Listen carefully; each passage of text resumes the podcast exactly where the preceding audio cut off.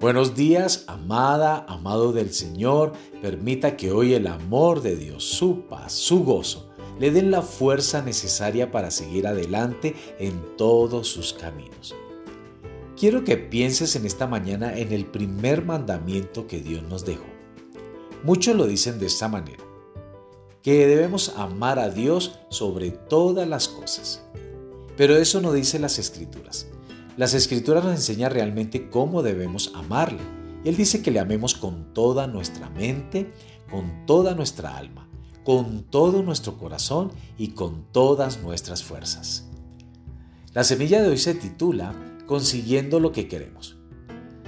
Por lo general sé lo que quiero y me gusta obtenerlo. Soy exactamente igual que la mayoría de las personas. Cuando no conseguimos lo que queremos, nuestros sentimientos negativos estallan. Frecuentemente como cristianos esperamos que la vida sea perfecta y que todo nos salga bien sin problemas.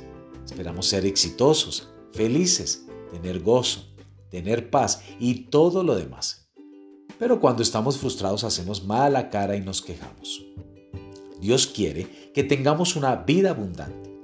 Pero habrá momentos en los que tenemos que ser pacientes y soportar no ver cuál es nuestro camino. Estas decepciones prueban nuestro carácter y nuestro nivel de madurez espiritual. Ellas muestran en realidad si estamos o no realmente listos para un ascenso. Pregunto, ¿por qué pensamos que siempre debemos ser los primeros? ¿Por qué pensamos que tenemos derecho a una vida perfecta? Quizás a veces pensamos más de nosotros mismos de lo que deberíamos. Una mente humilde nos permite sentarnos en la parte de atrás y esperar en Dios para que nos mueva a la parte delantera. La palabra de Dios dice que heredamos las promesas a través de la fe y la paciencia. Creemos que Dios es bueno, pero ¿podemos seguir creyendo en Dios y confiar en Él cuando sentimos que la vida es injusta? El secreto de la vida cristiana es comprometerse plenamente con Dios. Si rendimos nuestra voluntad a Dios, lo que pase no nos hace enojar. Si Dios no nos da lo que queremos y lo que pedimos, nuestra fe es lo suficientemente fuerte como para decir, no se haga mi voluntad sino la tuya.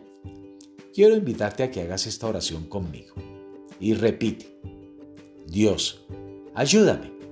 A menudo tengo deseos fuertes y cuando no consigo lo que quiero me molesto. Perdóname.